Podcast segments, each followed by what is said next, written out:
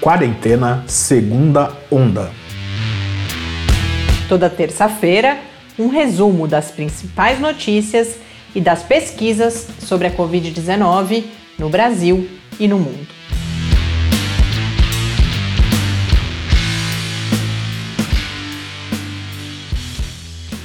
Segunda onda, semana 16. Terça-feira, dia 15 de junho de 2021. Terça-feira, para quem é ouvinte antigo, nos acompanha no site ou através do site do Lab ou nos principais agregadores de podcast. Mas desde a semana passada, a gente tem a felicidade de veicular quarentena também na Rádio Fiscar, aqui em São Carlos, FM 95,3 e também no, pela internet. E aí o podcast vai ao ar aos sábados. Então, falamos com ouvintes na terça, no sábado. Sejam bem-vindos, ouvintes da Rádio Fiscar, aqui ao Quarentena. Eu sou Mariana Petzo. E eu sou Tarcio Fabrício. Nesta semana, os números, a gente segue dando os números de segunda-feira, como a gente faz essa comparação semanalmente, não tem muito problema para quem nos ouve no sábado. A ideia aqui é não estar com o número exato daquele momento, mas a gente comparando a situação da pandemia no Brasil semana a semana. Infelizmente, a situação não é nada boa, não é nenhuma surpresa, era o que nós esperávamos. Eu vi agora à tarde Fazia muito tempo que a gente não falava disso aqui. Lembrem-se que nos primeiros meses da pandemia a gente trazia sempre o cálculo do R, que é a taxa de transmissão, para quantas pessoas é, uma pessoa infectada transmite o vírus. E quem tradicionalmente faz esse, vários pesquisadores ao redor do mundo e aqui no Brasil fazem cálculos desse R, porque ele é é quase que como a velocidade da pandemia, o um indicador ali para a gente saber se ela está acelerando, se ela está regredindo, se ela está estável. Para que, que ela comece a ser controlada, esse R precisa ser menor que 1. Você tem uma situação que ela está começando a ser controlada. E quem o, o cálculo mais tradicional é o do Imperial College, é, em Londres, no Reino Unido, e a gente teve a notícia que viu esse indicador em 1,07. Então o Brasil estava abaixo de 1 e agora volta a ter esse indicador. É mais uma curiosidade, fazia tempo que eu não vi o número, mas ele é significativo.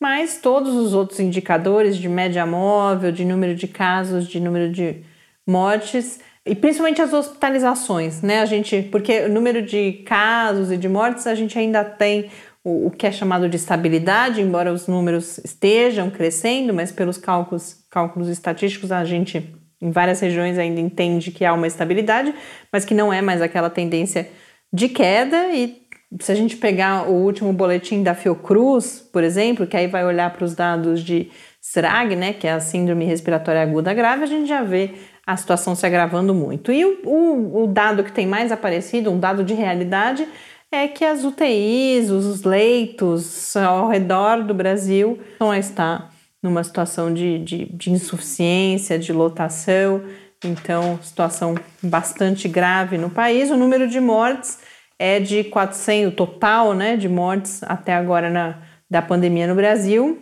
dados, portanto, de segunda-feira, dia 14 de junho, o número é de 488.404 mortes. Portanto, 13.790 pessoas morreram ou tiveram a sua morte oficialmente registrada por Covid-19 desde a última vez que nos encontramos aqui há sete dias.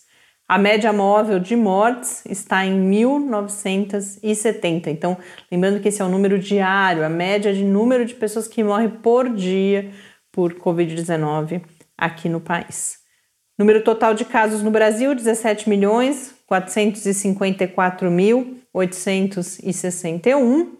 No mundo, os casos são 176 milhões 403.368, as mortes 3 milhões 814.946. E embora uh, o tema do podcast hoje seja fundamentalmente vacinas, eu acabei de perceber que eu não peguei os dados de vacinação aqui no Brasil, mas a gente tem uma, um assunto de, pra, importante para falar. A gente está feliz, emocionado. Nós que vivemos, eu e Tarso, aqui no estado de São Paulo, uma parte de vocês deve saber disso. Foi feito o anúncio no último domingo de uma antecipação do calendário de vacinação e com isso a gente terá. Semana que vem, quando falarmos com vocês, ainda não estaremos vacinados, mas na outra semana já muito provavelmente, porque a previsão é que por idade nós nos vacinemos, não essa semana, mas na próxima quarta-feira. Então, aqui em São Carlos, ou em São Paulo, né, na verdade no estado de São Paulo, há um clima sem dúvida de comemoração, de euforia. Nós mesmos, pessoalmente, precisamos compartilhar, né, dar esse depoimento. Realmente ouvi, a gente estava no carro e a gente ouviu no rádio a notícia. Acho que até posso dizer que me emocionei mais do que imaginei que me emocionaria com essa vacina no horizonte. Mas infelizmente a gente precisa hoje parte das notícias que vocês vão ver que, que a gente vai trazer é para relativizar um pouco esse entusiasmo todo. É claro que nós precisamos das vacinas, somente as vacinas, mas aí começa o mas, né? Uhum. Num ritmo muito mais acelerado do que esse que a gente tem visto. Fora que começamos a enfrentar problemas, como por exemplo, pessoas não retornando para tomar a segunda dose, e vocês vão ver que notícias que nós trazemos aqui hoje, boas notícias sobre a capacidade das vacinas conterem, inclusive as variantes, eh, as novas variantes e principalmente a variante chamada agora Delta, né, aquela variante identificada inicialmente na Índia, elas seguem com eficácia as vacinas, mas vários estudos, principalmente realizados no Reino Unido, mostrando que isso somente após a segunda dose. A queda da eficácia após a primeira dose, quando você compara a variante original e mesmo a variante alfa, que é aquela identificada no Reino Unido, com a delta, é muito grande após a primeira dose. Então, isso reforça a importância de se tomar a segunda dose. E além disso, a gente tem toda aquela questão que a vacinação sozinha demorará muito para conter de fato a pandemia, controlar a pandemia aqui no país. Eu falo sobre isso, inclusive, com o professor Bernardino, que coloca, por exemplo, essa expectativa em meados do ano que vem apenas, se não tivermos o uso disseminado de máscaras. Eu nem vou me debruçar sobre isso, porque é, não merece, mas a gente sabe a declaração não tenho adjetivos para qualificar, mas sobretudo perigosíssima do presidente da República sobre as máscaras. Então a gente tem que seguir falando da importância do uso de máscaras, a necessidade do distanciamento. Daqui a pouco a gente acompanha nos áudios o Cláudio Maierovic, que foi um dos uh, chamados cientistas, né, entrevistados ou, ou ouvidos pela CPI da Covid-19, uh, fala muito a questão de um lockdown de 15 dias, como isso seria importante. Então, a vacinação é sem dúvida importante. Todos nós que, que estamos com, com essa vacina, ou que temos conhecidos com quem estamos preocupados, que passam agora até essa vacina no horizonte aqui no estado de São Paulo. A gente sabe que tem outros estados adiantados já na vacinação por faixa etária também. Maranhão, outros... principalmente, né? um dos estados mais, mais adiantados na, nessa vacinação das, já, faixas já tá em faixas são... bem menores, coisa de 25 anos já já estão vacinando. Agora outros estados ainda mais atrasados, então tudo bem. Isso, gente... isso tem dois fatores que a gente, a gente precisa explicar para que as pessoas entendam, né? Uma é que os estados têm uma certa autonomia de, de montar um protocolo de vacinação, de como vão, vão ser realizadas é, essas escolhas por faixa, as escolhas de alguns grupos prioritários. E além disso, tem a questão do, do, tamanho da população, né? Que tem uma influência grande, embora as, as vacinas sejam. É, e a distribuição demográfica, é, demográfica, né? Exato. Se você tem mais idosos, em que é. faixas etárias você tem mais pessoas, com isso faz com que você vá mais, mais ou menos rápido. Mas essa questão que o Tarso coloca de uma certa autonomia tem um, um fator preocupante que a gente começa a ouvir os especialistas falarem professor Bernardino mesmo, não no áudio, mas na conversa que a gente teve após a entrevista, comenta isso, que há uma preocupação de que esteja se passando para os grupos à frente sem alcançar um índice satisfatório de vacinação nas faixas etárias anteriores. E nunca é demais a gente lembrar que vacinação é população. A gente precisa de muita gente vacinada e enquanto isso a gente tem que seguir, continuar seguindo todos os outros cuidados recomendados. Então, é momento sim, o que eu dizia que a gente deve sim, até no, no, domingo eu vi muito isso no Twitter. Olha, hoje não venham me falar que não fez mais do que obrigação, a gente tem o direito de comemorar. Como eu disse, eu e o Tarso, a gente também ficou feliz, a gente também se emocionou. É claro que cada pessoa vacinada é uma conquista, mas o que eu faço questão de um pouco colocar. Eu feliz mais ou menos, né? Porque eu não tenho medo da vacina, mas tenho medo da agulha. Vai é ser verdade, complicadíssimo. Você tem problemas com, com a agulha. Mas a gente tem esse papel, é fundamental, e a gente pede que cada um de vocês multiplique isso, porque o risco da gente entrar numa euforia agora, de rapidamente voltaremos à vida normal, podemos relaxar os cuidados, eventualmente até encontrar as pessoas, por exemplo, sem máscara, nada disso é verdade. Infelizmente, a gente segue bastante longe do controle e a gente vai ver. Hoje, por exemplo, eu falo bastante da variante Delta. Por que, que eu volto a falar da variante Delta agora? Porque a hora que você vai olhar o noticiário internacional, embora a gente tenha falado aqui bastante da variante indiana, quando ela chegou, né, aqueles primeiros casos no Maranhão, inclusive, no, no navio, é agora que, por exemplo, o Reino Unido e outros países europeus, mas principalmente o Reino Unido, que está sequenciando muito, então consegue identificar a variante. E os Estados Unidos, eles estão muito preocupados porque, mesmo sendo países com alta taxa de vacinação, há um receio agora, pela alta transmissibilidade, inclusive da variante Delta, que a população não vacinada seja muito afetada por essa nova variante e com isso eles tenham novos surtos. Então a gente percebe Países que estão numa situação completamente diferente da nossa, com altíssimas taxas de vacinação. E mesmo assim tem preocupação, né? Os Estados Unidos, por exemplo, parece que alcançou um teto ali de quem estava afim de se vacinar. É, lembrando que nesses países tem esses movimentos anti-vacina é, muito fortes, tem muita questão religiosa envolvida. Então, por exemplo, nos Estados Unidos tem algumas religiões, alguns segmentos religiosos que são contra a vacina, são contra esse tipo, qualquer tipo de tratamento médico, né, invasivo.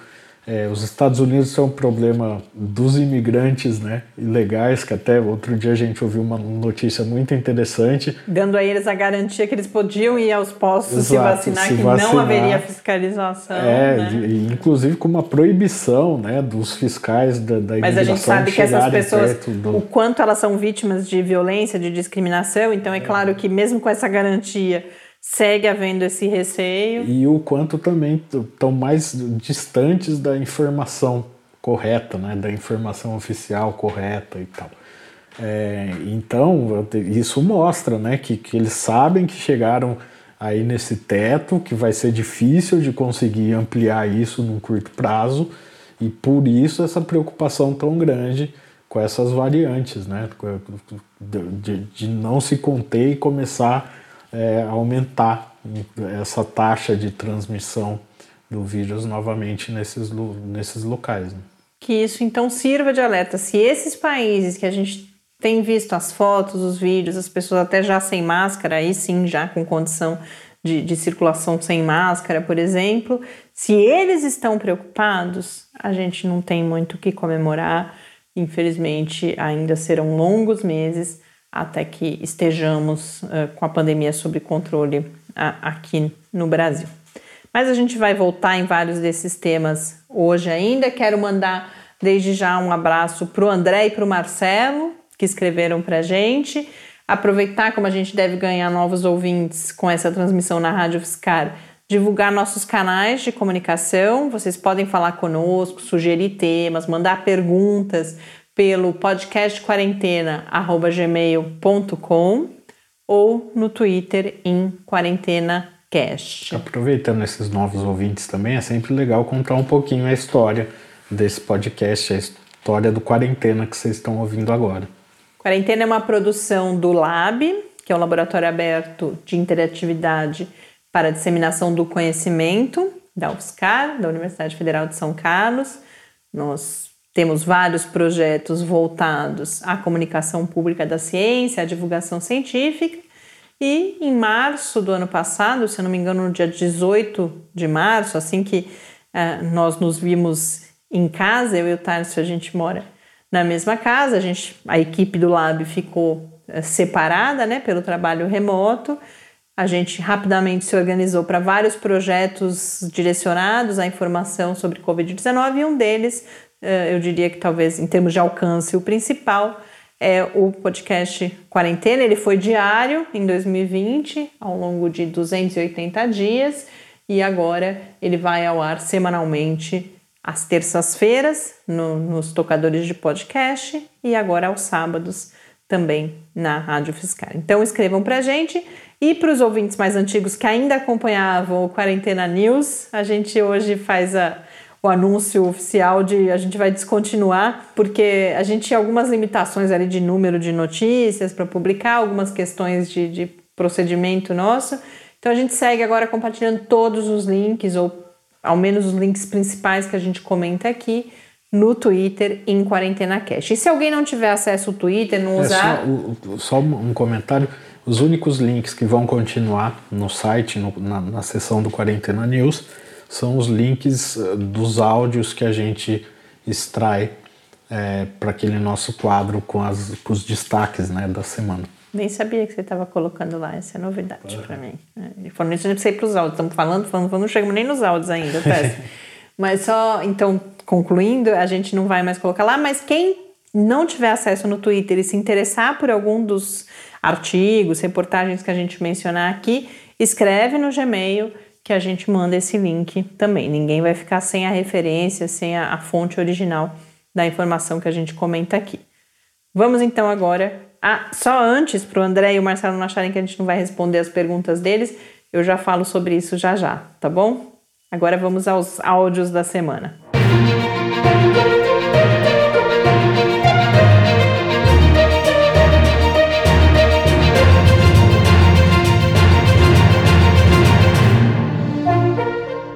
E falando de futebol, acabou agora há pouco o primeiro jogo da Copa América aqui no Rio de Janeiro. Chile e Argentina se enfrentaram no Engenhão, a partida terminou 1 a 1. A gente lembra que a Copa América começou no domingo aqui no Brasil, em meio ainda a muitas críticas. Segundo o Ministério da Saúde, 41 casos de Covid já foram confirmados entre jogadores, integrantes das delegações e prestadores de serviços. São várias vacinas que estão sendo aplicadas no povo brasileiro por Vossa Excelência, não é isso mesmo? Isso. Eu pergunto: o senhor leu a bula de todas as vacinas? Não. Ministro, lamento o senhor não ter lido a bula de todas as vacinas, pois eu li a bula de todas, ministro. Sabe por quê?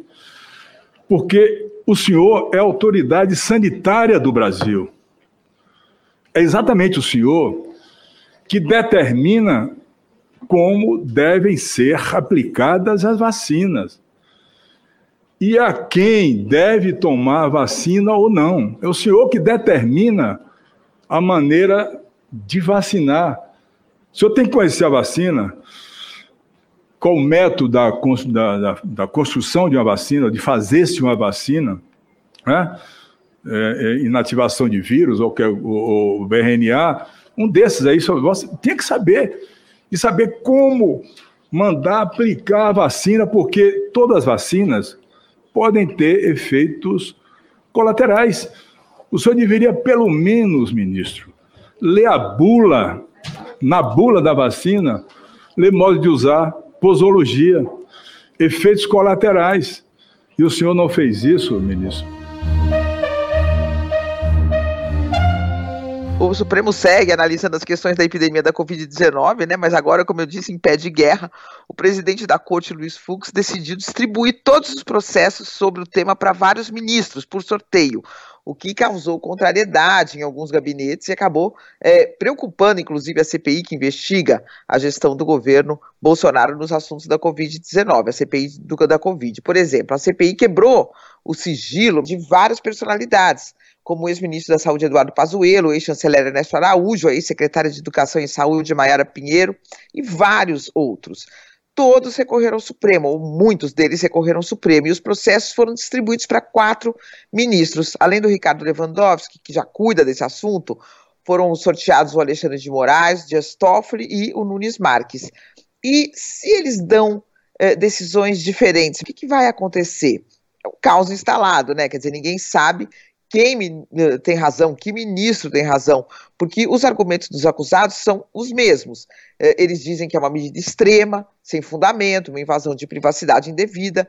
Então, Nestes casos agora, por exemplo, os ministros Lewandowski e Alexandre de Moraes, eles já mantiveram as quebras de sigilo do Pazuello, é, da Maiara, né, que é conhecida como Capitã Cloroquina, e do ex-chanceler Araújo. Faltam outros pedidos para serem analisados ainda por outros ministros. E se esses outros ministros divergirem? Por isso que há essa guerra interna no Supremo contra essas decisões do ministro Fux de fazer essa redistribuição.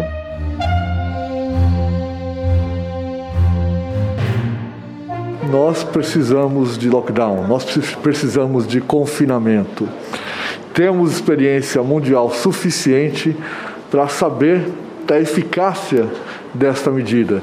Temos exemplo perto de Portugal, um país tão familiar para nós. Portugal foi um dos países que teve a melhor experiência na chamada primeira onda. E lá eles tiveram realmente alguma coisa que se possa chamar de onda, alguma coisa que sobe e depois desce bastante. Aqui nós não tivemos, a gente tem subida e subida e subida. Então eles tiveram um sucesso importante entre os países europeus. Depois relaxaram, final do ano passado principalmente, e tiveram novamente uma subida grande. Adotaram um novo lockdown e funcionou de novo. A Alemanha tem uma experiência muito semelhante. Em vários países, Inglaterra, é possível observar o que acontece com o número diário de casos antes de um lockdown, durante, depois do lockdown e com o relaxamento de medidas. Então, não há mais dúvida quanto à efetividade desse tipo de medida e não há dúvida alguma de que aquele país que vem ostentando com tanta frequência o maior número diários de morte, maior número diário de mortes do mundo, esta medida está indicada por um período mínimo, mínimo, mínimo de duas semanas, idealmente um pouco mais, que certamente faria a curva mergulhar. Parece simples, parece até um contrassenso, não, mas nós estamos com o maior número de óbitos por dia e a curva vai mergulhar. Sim, porque se as pessoas se deixar de haver uma transmissão intensa num período de duas semanas, isso cumpre um ciclo da doença. Ou seja, as pessoas ficam transmissoras por até duas semanas. Se durante duas semanas elas ficarem em casa e não transmitirem, este ciclo é, se encerra na medida em que houver um alcance razoável desse tipo de confinamento. O plano de imunização que tivemos é um plano pífio. É um plano que não entra nos detalhes necessários para um plano de imunização que deve existir no país. E mais uma vez, assim, sinto-me à vontade, porque no departamento que eu cuidava do Ministério da Saúde encontrava-se a coordenação geral do Programa Nacional de, de Imunizações. Não tivemos, por exemplo, critérios homogêneos definidos para o Brasil inteiro, de forma que ficou a cargo de cada estado, de cada município definir seus próprios critérios. O que pode parecer democrático, um sistema descentralizado, mas frente a uma epidemia dessa natureza e com a escassez de recursos que temos, isso deixa de ser democrático para produzir iniquidades, na medida em que é difícil para os gestores locais ou mesmo para os estaduais é, gerenciar diferentes pressões e diferentes critérios para adoção de prioridades para, vacinação. Não tivemos sequer um plano para aquisição de, dos imunobiológicos. Então, é, assistimos estarrecidos um desestímulo oficial a que um grande laboratório nacional assumisse a produção é, de, de vacinas. Certamente o cenário teria sido muito diferente se houvesse uma política oficial de busca não apenas da compra de imunizantes, mas de busca de articulações e de acordos para a produção nacional. Certamente o Instituto Butantan poderia ter agido mais rápido e com mais pujança, é, com a produção mais relevante e possivelmente até mesmo acelerando os seus, os seus estudos.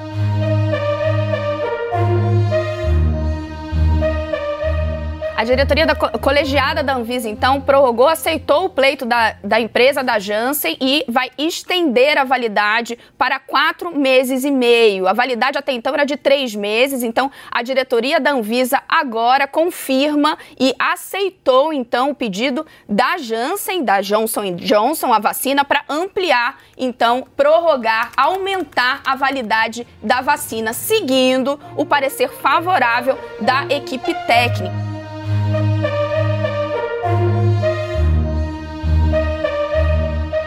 Até o dia 15 de setembro, toda a população do estado de São Paulo sem comorbidade receberá a primeira dose da vacina Coronavac.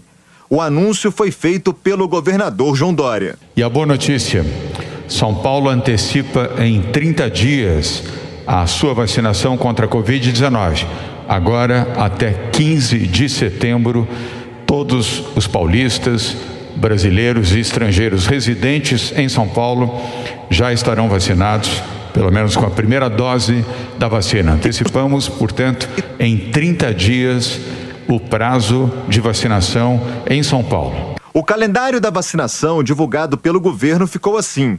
De 16 a 22 de junho serão vacinados quem tem de 50 a 59 anos. De 43 a 49 anos, de 23 a 29 de junho. A partir do dia 30 de junho, é a vez de quem tem 40 a 42 anos. Quem tem de 35 a 39 anos, a vacinação será de 15 de julho a 29 do mesmo mês. De 30 a 34 anos, de 30 de julho a 15 de agosto. De 25 a 29 anos, de 16 de agosto a 31 do mesmo mês e na faixa etária de 18 a 24 anos, a vacinação acontece de 1 de setembro até o dia 15 de setembro. De volta aqui, vocês então acompanharam as duas questões. Segue, seguimos com a CPI e a Copa América, mais uma tragédia anunciada, né? Esse número de, de infecções. Não, e, e, no áudio falavam, se falava de 41, né? 41, acho. Infecções. Hum. Hoje, terça-feira, já são 52. É, que é o que já se previa que uhum. aconteceria. E só para a voz que vocês ouvem, ouvem ali mais tempo, falando de lockdown, criticando o Plano Nacional de Imunização, é justamente do Cláudio Maierovic, que eu mencionei antes, ex-presidente da Anvisa, sanitarista, que foi um dos, na categoria aí, especialistas ou cientistas, que falaram na última sexta-feira na CPI da Covid. E no comecinho do áudio também tem o senador Otto Alencar é, indagando o, o, atual ministro se da ele Saúde, leu a bula das se vacinas. ele tinha lido a, a, as bulas das vacinas. Falando em bula, eu começo então pela questão que o André colocou para gente, que o Tarso já vinha mencionando comigo há um tempão, a gente não tinha falado aqui ainda, que é o protocolo de aplicação da vacina da Pfizer no Brasil. O André questiona porque aqui ela está sendo aplicada com uma diferença de 12 semanas três meses entre a primeira e a segunda dose, quando justamente a bula, né, a recomendação do fabricante é de um intervalo de 21 dias. Essa recomendação do Ministério da Saúde de fato existe aqui no Brasil. A justificativa é que, uh, na condição sanitária em que estamos e diante de resultados de estudos que mostram uma proteção já bastante alta após a primeira dose, que esse e aí junta isso com alguns outros estudos, esses bastante preliminares, a gente chegou a comentar aqui há algumas semanas, de que justamente porque no Reino Unido eles fizeram essa priorização, bom, vamos vacinar um monte de gente com a primeira dose, depois a gente vê o que faz com a segunda. Eles puderam também colher dados da resposta imune desses pacientes que foram, ou dessas pessoas, né, que foram vacinadas com intervalo de três meses e parece que há uma resposta imune mais robusta. Então, usando esses argumentos de que haveria uma proteção logo após a primeira dose, de que eventualmente esses três meses sejam até melhores e que, mas fundamentalmente tudo isso só por causa de um contexto de escassez de vacinas aqui no Brasil, há essa orientação.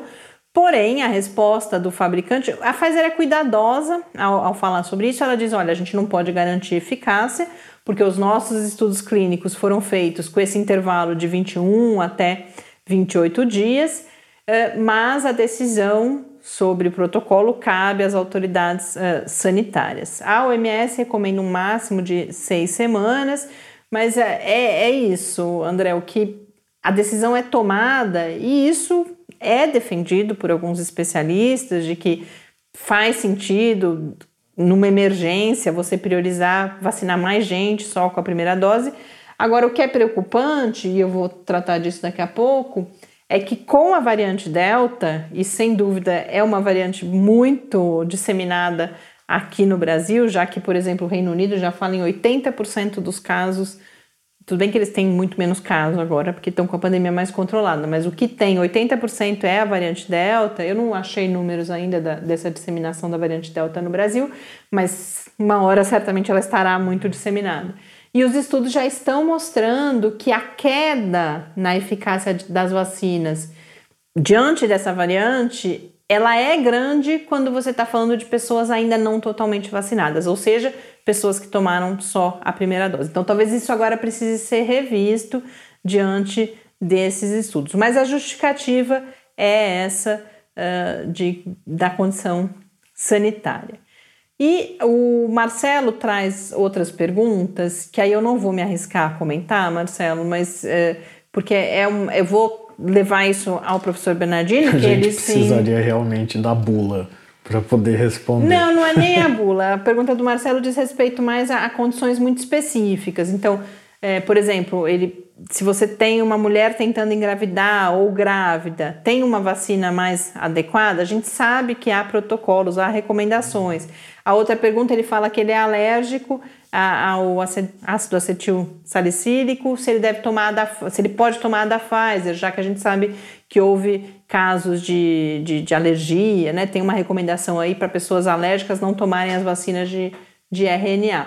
Mas é, então eu a gente vai comentar isso com o professor Bernardino semana que vem, ele pode trazer mais informações. O que eu traria aqui é só a informação anedótica do que a gente vê pesquisando notícias mas o que eu posso te dizer, sem dúvida nenhuma, Marcela, é que esses casos, mesmo o professor Bernardino comentando aqui, é claro que pode nos dar alguma tranquilidade, mais condições para avaliar as recomendações médicas, mas quem decide isso é o profissional médico. Então, por exemplo, você diz que houve uma recomendação médica para não tomar uma ou outra vacina, é essa recomendação que tem, que tem que ser seguida. Mas eu aproveito essa pergunta do Marcelo para falar sobre um outro tema que me angustiou demais essa semana, que a gente vê aquela questão do sommelier de vacina se acentuando e eu percebi claramente uma narrativa se fortalecendo em relação à vacina da AstraZeneca, de que ah, ela seria a que dá mais efeitos colaterais, e um, uma certa, parece que um exagero desses efeitos colaterais, inclusive, eles são efeitos colaterais absolutamente dentro do previsto, então as pessoas têm relatado febre, dores no corpo. É normal que esses sintomas durem até 72 horas. Eu fiz uma pesquisa hoje para ter um pouco mais de informação. A porcentagem de pessoas que apresentam esses efeitos adversos é baixa, é cerca de 10 a 20%, um dos estudos que eu vi.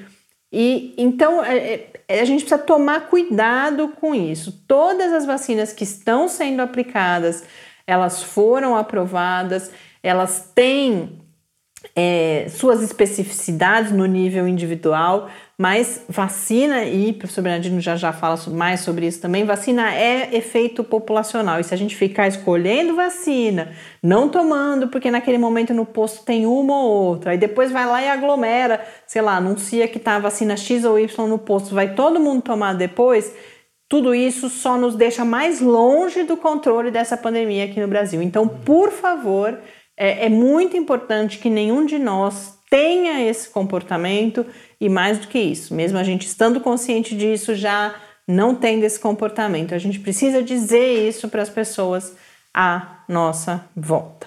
É, inclusive, tem uma coisa que é muito comum na, na, nas redes em relação à, à vacina da AstraZeneca, que é, são vários vídeos engraçados, falando, ah, tipo uma pessoa batendo na outra, falar, ah, eu tomei AstraZeneca, e um cara dando uma pancada no outro, sabe? Umas coisas assim. São brincadeiras super divertidas, etc., mas acabam é, é, tendo esse efeito de desinformar, né? De, de, e quando a gente menos, a gente tem que essa lembrar, história vá, vá né? se circulando e se enraizando, de repente uma coisa que é uma brincadeira boa Saiu do controle. sai do controle e parece que tomar vacina você vai passar muito mal e etc. Quando a gente sabe que não é assim, você vai sentir como se tivesse um sintoma leve, parecido com resfriado, alguma coisa assim, um pouquinho de dor de cabeça, um pouco de dor no corpo, nada do que uma pessoa que já tomou, por exemplo, uma vacina de gripe já não tenha passado em algum momento, talvez, ou outros tipos de vacina, de febre amarela, etc. E cuidado também, porque junto com essa narrativa vem a questão de ah, tome ibuprofeno.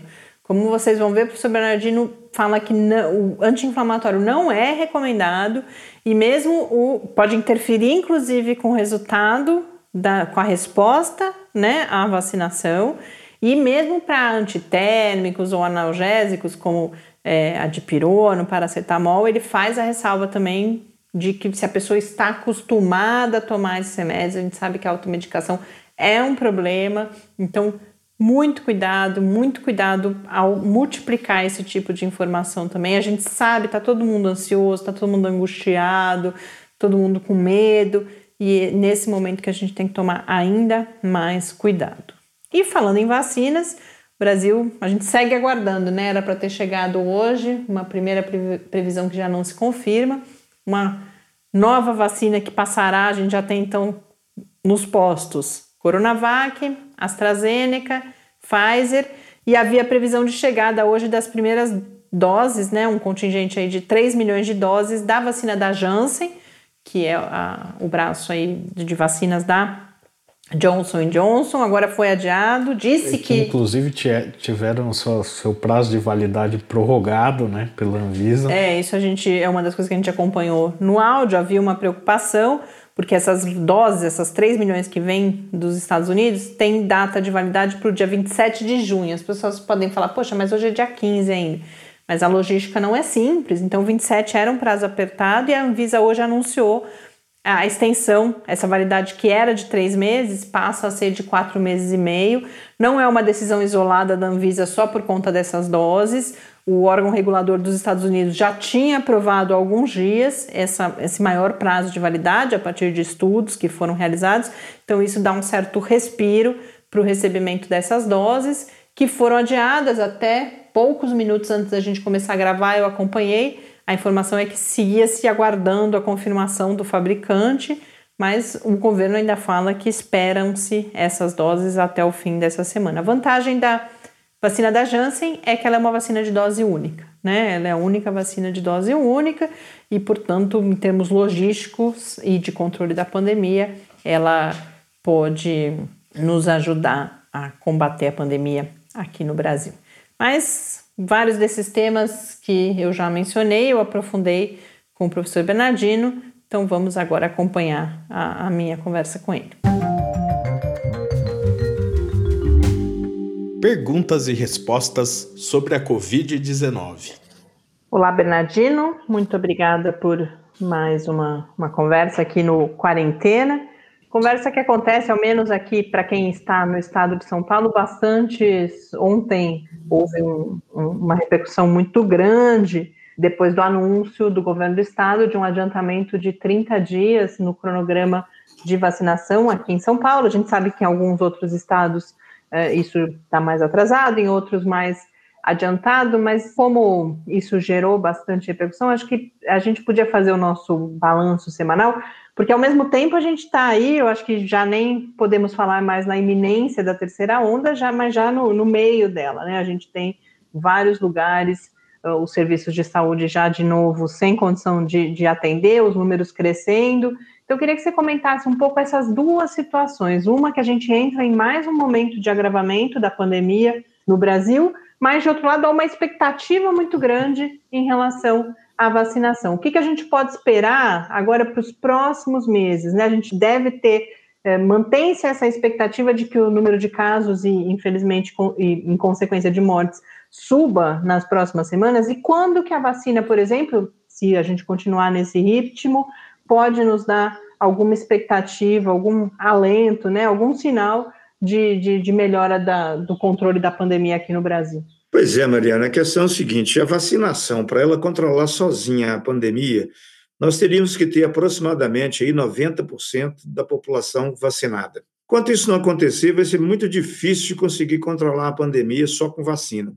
No caso do estado de São Paulo, ele vem tentando acelerar esse, essa questão da distribuição da vacina por faixa etária, mas nós precisamos ponderar algumas questões. Primeiro é o seguinte: todas as pessoas das faixas etárias estão realmente recebendo a vacina e a cobertura está sendo adequada, ou nós estamos deixando um, um contingente dessas populações é, ainda não vacinadas e avançando por outras faixas etárias. Nós precisamos conferir se é, é isso ou não que está acontecendo, porque senão, ao final, a gente não garante aquela grande cobertura num prazo muito curto. Né?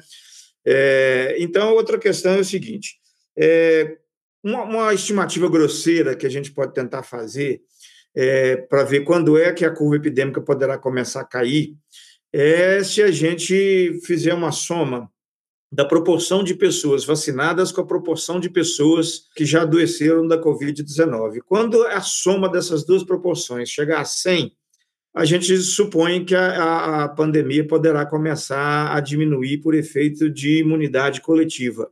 O Brasil, por exemplo, quando você faz essa soma, né? aliás, São Carlos, não é o Brasil, São Carlos, quando você faz essa soma, ela dá 23. Então, nós ainda estamos muito longe, né? A estimativa é que se a vacinação no Brasil, e mesmo no estado de São Paulo, continuar no ritmo que está, é, nós não alcançaremos essa proporção antes do segundo semestre do ano que vem. Então, ainda está muito longe a expectativa da gente conseguir que a vacina sozinha dê conta de controlar a pandemia. Né?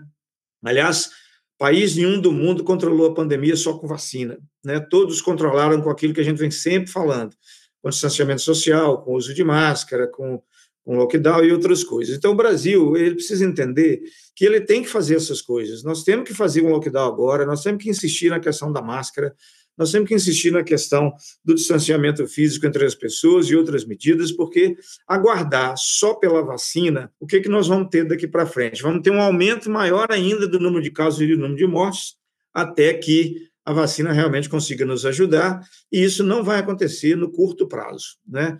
Então, nós precisamos realmente insistir nas outras medidas. Quanto menos um governo cuida da pandemia, mais ele fica desesperado por vacina, né? porque ele sabe que que a ausência das outras medidas é, supervaloriza o papel da vacina em evitar o adoecimento. Mas a vacina tem limitações também para fazer isso e é necessária a adoção de outras medidas até que a situação realmente fique controlada. E não só não estamos adotando todas as outras medidas necessárias, como algo que aconteceu nos últimos dias foi a, a declaração da presidência da República de que, inclusive, o uso de máscara, que era o mínimo que ainda se fazia, não seria necessário diante da vacinação. Então, queria pedir que você comentasse o papel do uso de máscaras, Bernardino, inclusive pelas pessoas já vacinadas, tanto no sentido da sua própria proteção e, sobretudo, no sentido de uma proteção coletiva, inclusive dessa manifestação de respeito pelos outros, de preocupação, porque a gente já falou aqui várias vezes, o controle dessa pandemia não será individual, né? Pois é, a, a, vacina e a máscara, elas são muito parecidas em termos de efetividade para ajudar a combater a pandemia. Por que, que eu digo isso? A, a vacina, o efeito individual da vacina, ele tem uma certa imprevisibilidade.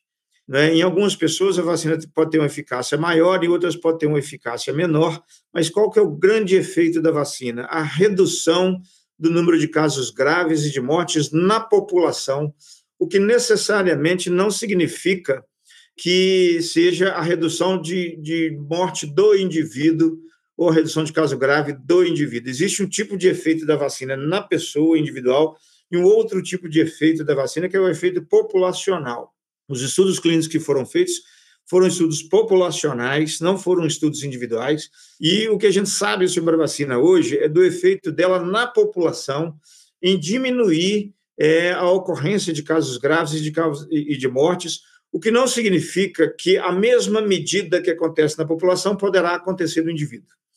Então, a máscara não. O uso de máscara, do ponto de vista individual, já é mais previsível.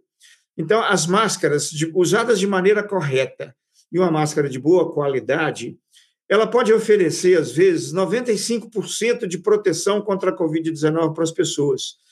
E não necessariamente a vacina vai fazer isso. Então, nós temos em mente o seguinte: a vacina é para poder cuidar da, da doença na população. E a máscara é para poder cuidar da doença no indivíduo. Então, se eu quiser me proteger da Covid, e se eu quiser proteger as outras pessoas da Covid, a máscara tem muito mais probabilidade de oferecer isso do ponto de vista individual do que a própria vacina. A previsibilidade da máscara de fazer isso com o indivíduo é maior do que a previsibilidade da vacina fazer isso com o indivíduo, ainda que, do ponto de vista de saúde coletiva, a vacina realmente é uma estratégia extremamente interessante, né? Então, a vacina protege o indivíduo é, com uma certa previsibilidade e protege a população com uma previsibilidade maior. Agora, a máscara tem uma previsibilidade muito alta de proteger o indivíduo e não necessariamente a população. Então, são dois instrumentos diferentes que praticamente têm a mesma força para ajudar a combater a pandemia: a vacina e a máscara. A máscara no plano individual e a vacina no plano coletivo. Então, é muito importante 100% das pessoas usem máscara o tempo todo quando saírem de casa e usem máscara de maneira correta. O que, que a gente vê hoje? As pessoas não usam a máscara, quando usam, usam de maneira incorreta. O que é usar de maneira incorreta? É a máscara no queixo, é a máscara no bolso, é a máscara pôr na mão nela toda hora, é uma máscara de qualidade ruim. Aí não adianta usar, eu prefiro nem usar se for dessa forma. Então as pessoas precisam entender o seguinte: na hora que eu for sair de casa, a última coisa que eu vou fazer vai ser colocar a minha máscara. Então, como que eu vou fazer? Primeiro, eu vou usar uma máscara de polipropileno, né, que é TNT, em três camadas, aquela com um clipe nasal, ou vou usar uma máscara é, PFF2 ou N95. São as duas melhores que tem. E aí eu vou fazer o seguinte: na hora que eu for sair de casa, eu vou lavar muito bem lavada a minha mão e vou colocar a máscara bem ajustada no rosto, bem confortável e não vou encostar a mão nessa máscara mais. Eu vou sair de casa com essa máscara do jeito que ela está e vou fazer tudo que eu tiver que fazer, vou voltar para casa. Se for uma máscara que dá para conservar, eu vou colocar ela conservada de maneira adequada, senão ela vai ser descartada no lixo do banheiro e acabou. Agora, esse negócio eu saio para a rua com a máscara no bolso. Aí, na hora que eu vou entrar no supermercado, eu resolvo pegar com a mão suja na máscara e colocar ela no rosto. Aí deixo o queixo de fora né? E deixa o nariz de fora, quer dizer, é, aí pego na máscara de novo, tiro, torna pôr no bolso, quer dizer, desse jeito não funciona. Então, se a gente fizer de maneira correta, a capacidade que a máscara tem de proteger, junto com o distanciamento físico, vai ser o que vai resolver o problema imediato da pandemia muito mais rápido do que a vacina.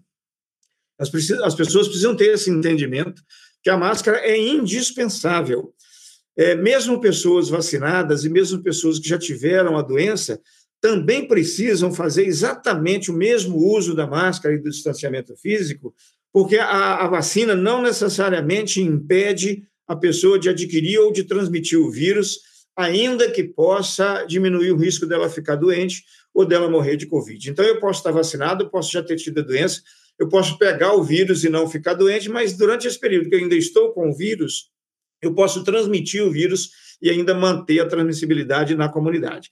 Fora o fato de que a vacina não protege 100%. Né? Muita gente que está vacinada corre o risco de pegar Covid e também corre o risco de morrer de Covid, ainda que o risco seja um pouco menor é, por causa da pessoa ter sido vacinada, mas corre o risco também, inclusive, de ter reinfecção quem já teve a Covid-19, e na reinfecção a pessoa poderá ficar grave e poderá morrer também.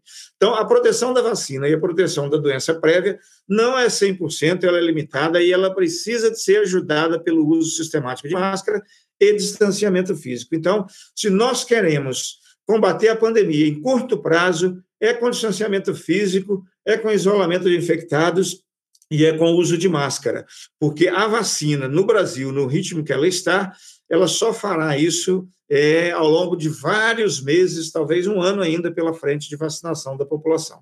Então, nós precisamos ainda é, insistir, como se não existisse vacina. É a maneira que a gente tem ainda para lidar com a pandemia nesse momento. Ótimo, Bernardino. A vacina às vezes parece que, é claro que estamos todos muito cansados, né? E, aí a vacina aparece como tábua de salvação, como uh, um alívio, e ela é de fato, quanto antes a gente conseguir vacinar uh, melhor, a gente vai ter mais essa colaboração, mas eu acho que o recado principal é que é necessariamente uma soma de medidas, e dentre elas o uso de máscaras é, é fundamental, tanto pela sua fala a gente percebe, para que cada um se proteja, pode ser que você uh, não esteja 100%, é muito provável que não esteja 100% protegido pela vacina, pode estar até menos do que a média, a gente sabe que há uma interação, depende um pouco de cada indivíduo, a máscara vai dar essa proteção adicional, e além disso, esse compromisso com o grupo, com o coletivo, já que mesmo pessoas vacinadas também se infectam e também transmitem, ainda que, por exemplo, não, não tenham sintomas. Então, acho que é nunca. Infelizmente, a gente precisa ficar repetindo isso, porque uma mensagem que já seria importante se torna ainda mais com essas declarações absolutamente irresponsáveis de que, de que o, o uso de máscara seria dispensado. Eu tenho aqui uma última dúvida, agora é bastante pontual, Bernardino, que eu começo, é, acho que vai aumentando o número de pessoas vacinadas, então começam a surgir algumas dúvidas sobre efeitos adversos da vacina, e eu percebi ao longo dos últimos dias, tanto a gente recebeu a questão e também comentários nas redes sociais, sobre um, se a pessoa tiver um efeito adverso um pouco mais desconfortável, uma febre, uma dor no corpo, se ela pode ou não tomar algum tipo de remédio, como por exemplo paracetamol, dipirona, enfim, analgésicos ou antitérmicos, ou se isso, se isso é ok, é recomendado, inclusive, ou se isso poderia interferir, uh, inclusive, na ação da vacina. Então, se você puder comentar um pouco isso. Pois é, o... quando a pessoa já está acostumada a tomar uma novalgina, uma dipirona, um paracetamol, né? Um analgésico comum desse de venda livre, se a pessoa já está acostumada a tomar isso em casos de febre, de gripe, e nunca teve problema, não há contraindicação em fazer uso dessas mesmas medicações caso tenha algum efeito colateral da vacina, como febre, dor ou coisa parecida. Né? Então, não há problema. O que não se recomenda é tomar preventivamente. Ah, vou tomar vacina, deixa eu tomar uma dipirona de uma vez para não ter problema. A gente não recomenda fazer isso. Recomendo assim, se tiver o efeito colateral, a pessoa então usa aquele medicamento analgésico comum de venda livre que ela já está acostumada, é, não tem problema fazer isso. Anti-inflamatório é desaconselhável. Não aconselhamos o uso de nenhum anti-inflamatório para tratamento de efeito colateral de vacina, né? Mas em geral, né, as pessoas que já estão acostumadas com determinados analgésicos comuns. E aí os dois exemplos clássicos realmente são de pirona e o paracetamol. É, em geral, não há problema quando a pessoa usa esse medicamento, desde que ela já esteja acostumada a usar para tratamento de um efeito colateral da vacina. Tá ótimo, Bernardino, muito obrigada e até a próxima semana. Um grande abraço aí, Mariana, para todos os nossos ouvintes também.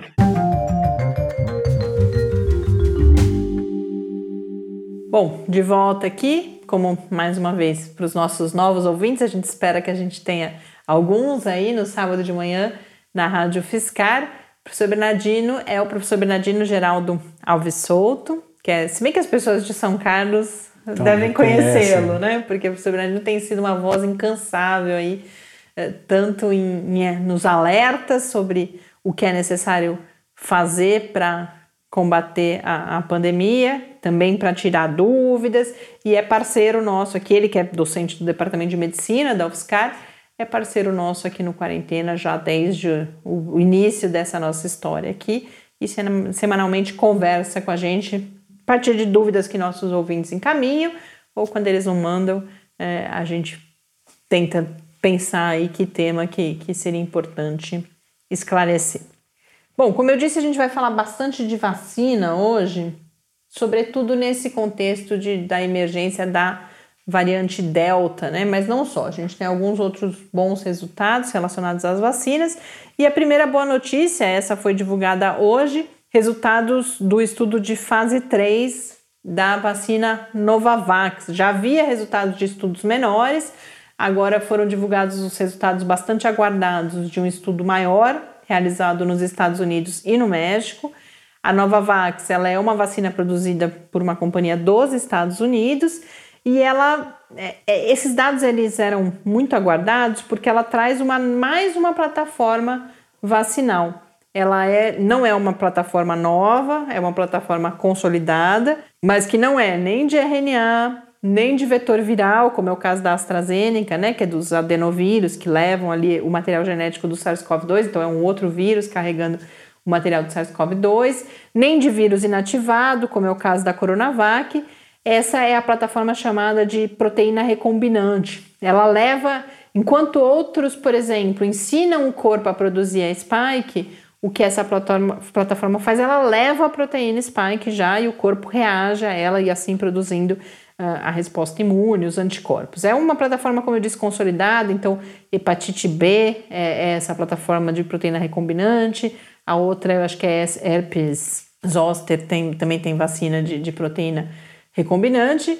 Então agora passa a ser. E os resultados, eu falei, falei, falei, mas não falei que eles são muito positivos. Ela mostrou 90,4% de eficácia no geral, né, na média de vários estudos estatísticos ali realizados, e 100% contra casos moderados e graves uh, de Covid-19. Então, mais uma, uma ferramenta aí com a qual a gente deve passar a contar. Ela ainda não está regulamentada em nenhum país, inclusive várias das matérias, como foram produzidas no, no, no, nos Estados Unidos mesmo, a discussão toda é se os Estados Unidos vai usufruir da nova Vax, porque os Estados Unidos já tem uma cobertura vacinal muito grande, doses garantidas, mas ela chega como uma esperança justamente para países como inclusive o Brasil, que ainda tem um longo caminho pela frente até conseguir vacinar toda a sua população. A Novavax, ela foi um pouco, a trajetória dela foi um pouco frustrante, né? Ela estava ali no grupo das líderes que deveria ter saído junto com a AstraZeneca,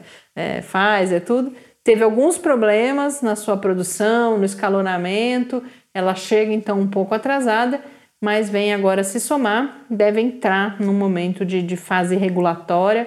Vamos ver se se entra. Por enquanto não há um pedido ainda é, de aqui a Anvisa, por exemplo, pelo menos não no que eu consegui checar na minha pesquisa hoje à tarde.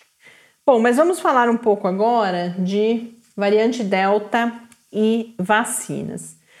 Como eu já adiantei, a gente começa a ter mais artigos, mais reportagens sobre a chamada variante Delta, especialmente por uma preocupação em países europeus e, sobretudo, no Reino Unido e nos Estados Unidos, e aí estudos buscando entender quais são as características dessa variante e como que as vacinas se comportam em relação a ela. Então, algo que já está aí patente é que ela é mais transmissível que variantes anteriores. Então, há um estudo, inclusive, por exemplo, do Imperial College, para a gente ter ideia, que o R original, a gente falava de R no começo do programa de hoje, o R original do vírus original lá em Wuhan, né, quando a gente estava com a pandemia, que não era uma pandemia ainda, mas um surto em Wuhan, na China, esse R era de 2,5, significando que cada pessoa infectada, em média, passava o vírus para outras duas, duas pessoas e meia, né? Claro que isso é uma estatística, não existe meia pessoa.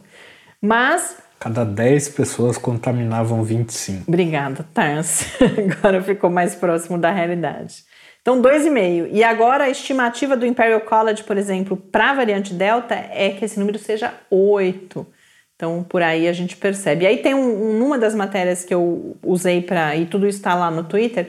Uma das matérias que eu usei deu um, um, um exemplo muito interessante para a gente entender por que a preocupação com as variantes, mesmo se as vacinas seguirem contendo essas variantes. Porque a gente pode pensar, bom, você tem uma variante que com R3, então uma pessoa passa para 3.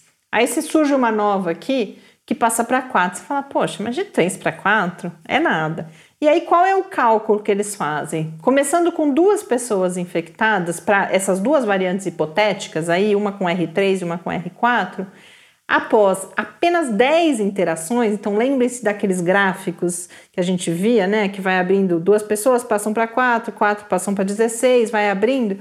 Depois de 10 níveis desses apenas, a variante com R3 teria ocasionado, esses dois casos iniciais teriam ocasionado 40 mil casos. A outra, a variante com R4, teria ocasionado nesse mesmo, nessa mesma dinâmica 524 mil casos. Então a gente percebe a preocupação em termos justamente de saúde pública. Uhum. Torna muito mais difícil controlar. Então, pensemos no Brasil. Voltando ao início do que eu falava no programa, por que, que há toda essa preocupação com terceira onda, com que e por que, que a gente tem que diminuir, infelizmente, o entusiasmo com a vacinação que acontecerá nas próximas semanas?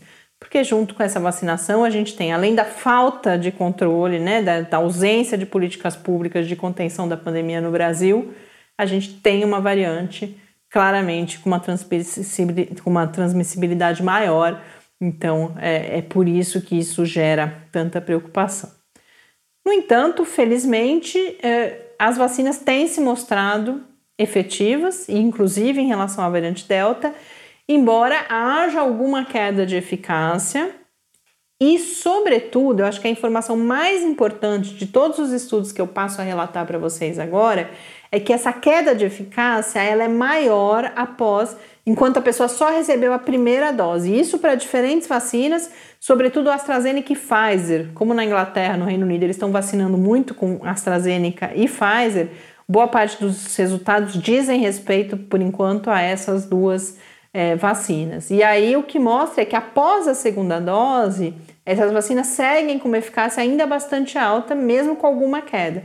Mas após a primeira dose, a chance de infecção, particularmente pela variante Delta, é muito grande. Então aqui fica o recado também para quem não foi tomar a segunda dose ou para quem convive com outras pessoas e pode dizer a elas da importância de tomar a segunda dose. E além disso, eu não falei disso explicitamente aqui hoje, a gente não pode, só na conversa com o Bernardino, esquecer da máscara, né? É, é por tudo isso junto que a gente deve e, e não pode é, abrir mão das outras proteções, dentre elas as máscaras. Bom, falando desses estudos, então, a gente teve um estudo, por exemplo, publicado na Nature no dia 10 de junho. Esse é um estudo in vitro, então pegou o soro de pessoas vacinadas com a Pfizer, nesse caso, com segunda dose, e os anticorpos produzidos, os anticorpos presentes naquele soro, foram capazes de neutralizar a variante Delta do vírus, mas com queda em relação às outras variantes. Um outro estudo, esse não tem relação com a Delta, né? Ele faz uma comparação, esse é muito interessante.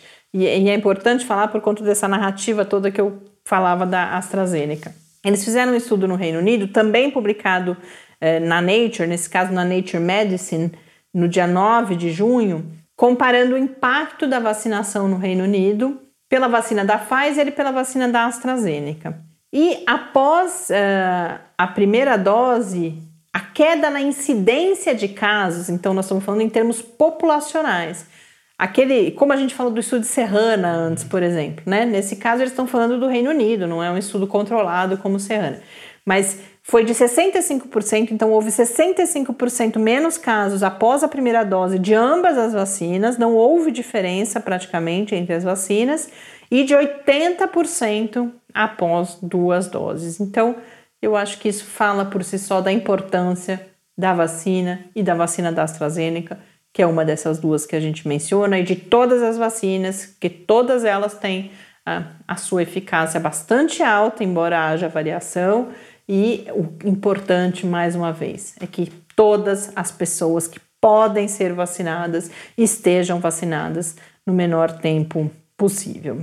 E aí, o último estudo que eu quero comentar esses são estudos é, realizados pela Autoridade de Saúde Pública britânica e agora sim com a olhando para vacinante variante delta de novo, né? Estou misturando já variante com vacina. Hoje eu falei, foram os dois temas de fo em foco hoje aqui, já estou misturando. E aí esse estudo mostrou, por exemplo, que em termos de infecção a queda, tanto da Pfizer quanto da AstraZeneca. E, de novo, por que, eu só estou falando de Pfizer e AstraZeneca? Porque esses estudos olharam para Pfizer e AstraZeneca, porque são as vacinas que estão sendo aplicadas no Reino Unido. A queda na proteção contra a infecção de qualquer tipo, não só a severa, é alta com a variante Delta. A gente tem quedas significativas, embora siga havendo uma proteção ali ainda na casa dos 60%, 70%, quando com as outras variantes, a gente estava falando de 80%, 90%. Então já há uma queda. Porém, a boa notícia é que contra hospitalização, tanto Pfizer quanto AstraZeneca seguem com proteção muito alta, mesmo diante da variante Delta. Então, Pfizer com 96%, mas duas doses e sete dias após a segunda dose, tá? Pfizer 96%, AstraZeneca 92%. Então é uma boa notícia, mas se quanto mais tempo passa, maior é a chance de surgir uma nova variante que essa sim venha a causar é, algum um escape vacinal aí mais relevante. E agora para concluir de verdade, porque eu vi que então começam a sair as primeiras notícias, o diretor do Ciro Libanês falando, ah, vai ter que vacinar daqui a um ano, algumas notícias, o Reino Unido já começa a se preparar para uma terceira dose, eventualmente ainda nesse ano, mas tudo isso é planejamento, é preparação. Os e estudos... tudo isso já era esperado também. Né? Sim. Desde que se começou a desenvolver qualquer uma dessas vacinas, é, todo mundo apostava nisso. Falava, ó, todo ano vai ter que tomar uma dose de reforço, como é o caso da, da vacina de gripe, que é a mais comum que as pessoas estão mais habituadas. Mas né? nem isso se sabe, nem se vai ter. Tudo indica que vai vacinar exato, todo ano, tá? mas é, tudo isso está em estudo, são chamados estudos de fase 4, inclusive.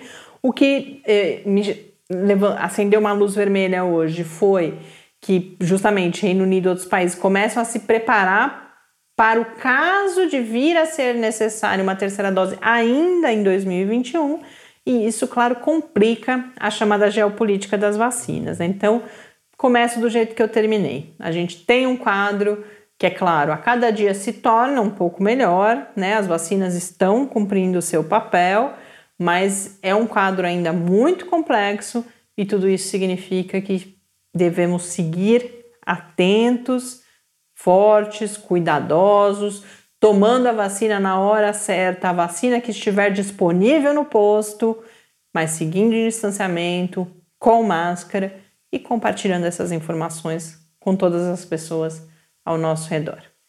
Esse foi então mais um quarentena. Um grande abraço para todas as pessoas que estiveram conosco, um abraço muito especial aos ouvintes que nos acompanham agora pela primeira vez na Rádio Fiscar e até o nosso próximo episódio. Até a próxima semana. Fique em casa. Quarentena é uma realização do Laboratório Aberto de Interatividade para a Disseminação do Conhecimento Científico e Tecnológico, o LAB da UFSCar e do Centro de Desenvolvimento de Materiais Funcionais, CDMF. E conta com o apoio da Fundação de Amparo à Pesquisa do Estado de São Paulo. Pauta, produção e apresentação: Mariana Pezzo e Tárcio Fabrício. Arte e design de Henrique Mateus. Desenvolvimento web: Eduardo Martins. Edição de áudio: Lucas Stefanuto.